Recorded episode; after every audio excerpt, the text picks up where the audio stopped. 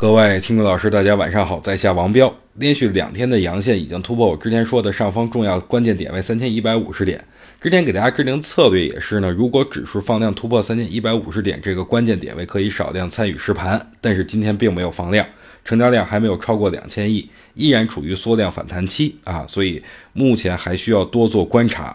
逃顶后的咱们呀，要做的就是分清目前指数是处于半山腰还是底部，特别是啊，目前最不能着急了，稳扎稳打要强于急急功近利。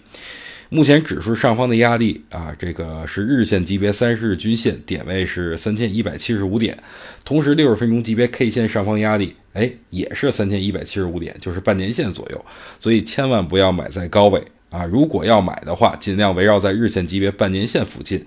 跌破了就跑，不破持有。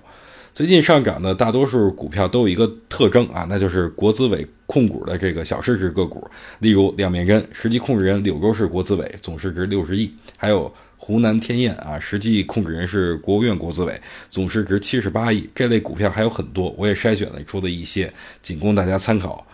这类的个股其实属于混改加股权转让概念，因为混改，所以。各地方的国资委把手中的股权转让一部分给民营资本，于是才有了前期和最近的混改炒作啊。其实最先启动的是中国联通啊，从十月十一号的第一个涨停板开始，混改就会拉开序幕。而且通过联通内部的员工透露啊，阿里入股联通以后呢，啊可能会把年纪比较大的买断，剩下的一部分的这个人择优入岗。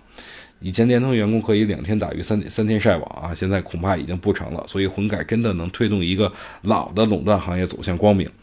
我一直在强调，二零一七年肯定会强于二零一六年，因为二零一七年注定是改革之年。在二零一七年，我们要做的就是跟着领导走，吃喝全都有。对外“一带一路”，对内国企改革，混改首当其冲，养老金紧随其后。这四个关键点，只要大家能把握好，我相信二零一七年各位都是股神。